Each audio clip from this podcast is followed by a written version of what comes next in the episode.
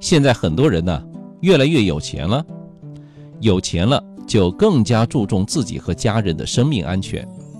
要是人没了，钱没花光，那得多亏呀，是吧？所以，我们买车的时候啊，都会关注安全性能。那要怎么判断一台车的安全性好坏呢？不少人呢还存在一些误区。今天我们就来聊一聊汽车的安全，哪些方面尤为重要。众所周知啊，汽车的安全系统呢分为主动安全性能和被动安全性能。主动安全说白了就是预防事故的能力，而被动安全呢就是出了车祸以后啊。降低驾乘人员所受的伤害，其实呢就是一种弥补的措施。至于主动安全和被动安全到底哪个重要呢？我的回答是啊，都重要。有的朋友可能会立马反驳：“你这不是废话吗？”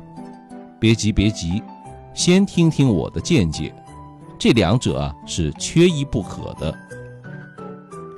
先说主动安全性。它可以理解为汽车的听话程度，也就是在高速行驶的时候啊，假如遇到紧急的情况，快速打方向、避让障碍物的能力。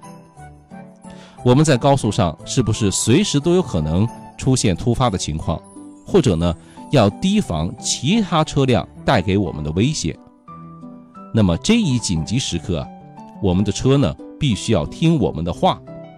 我们要让它或者呢紧急避险赶快通过，或者紧急减速啊进行制动。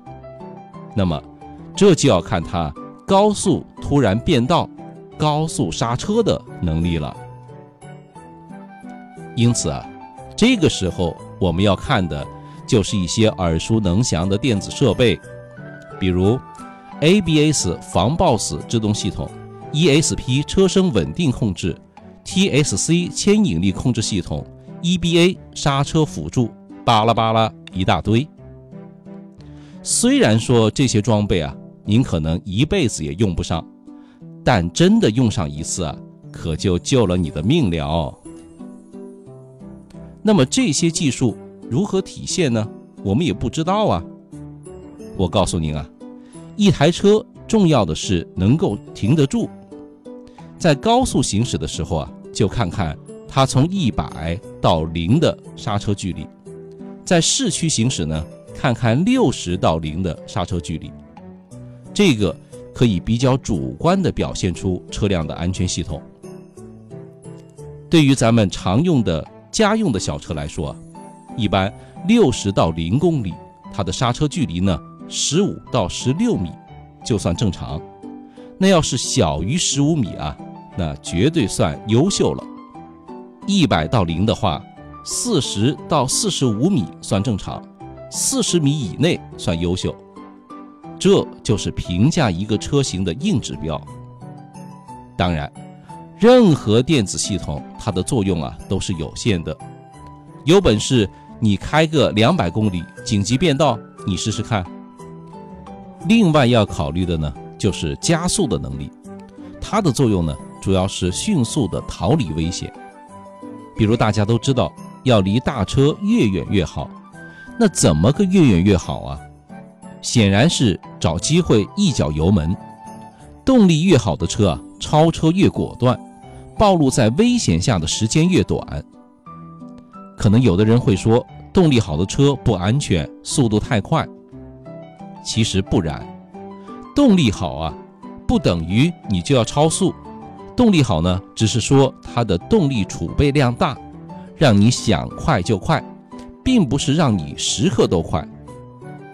大部分时间我们根本用不到，但当你该快的时候啊，一定能快起来，否则家人有危险，后果很严重啊。说完主动啊，说说被动安全，这个呢包含车身结构、气囊、安全带。说的直白一点。就是听天由命。很多人对于被动安全的认识呢比较传统，例如美系车车身厚安全，德系车呢也厚不错，日本车啊铁皮薄不行，厚重的就是安全的。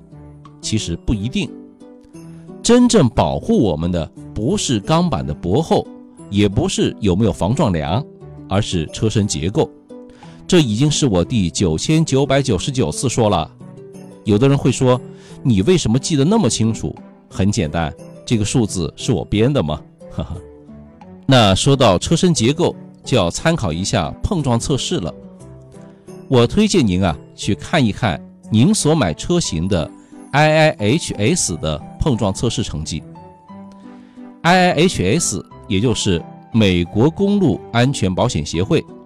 它呢是通过保险公司提供的真实的交通事故案例，得出哪些车型的安全性更高。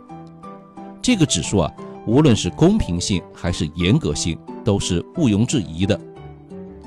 查询的方法呢也很简单，你百度车名加 IIHS 就搞定了。那有的人说防撞梁重要吗？您啊其实可以设想一下。如果车速一百，然后被人家追尾，一块薄薄的钢板，真的有什么用吗？再说了，如果侧面有车撞你，车门里面有防撞梁，它如果变形啊，反而有可能伤害到车里的人，是吧？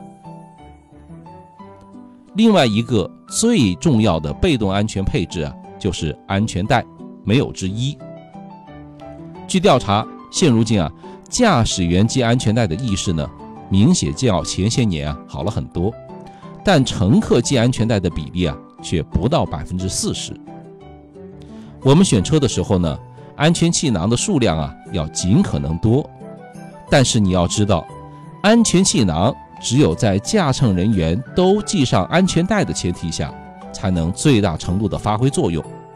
所以啊，开车一定要系安全带。这都是老生常谈了，哎呀，我都不想说了。总结一下，选购汽车主动安全配置呢，优先于被动安全配置，当然也优先于真皮座椅、DVD 等与安全无关的配置。没有任何的车啊是绝对安全的，最稳固的安全配置啊，在于我们驾驶员本人。树立正确的安全观念，培养良好的驾驶习惯，才是最安全的。如果您觉得我说的有点道理，有点意思，欢迎您点赞或者转发，也可以点击屏幕下方的二维码，一键关注“邵雍说交通”。拜了个拜。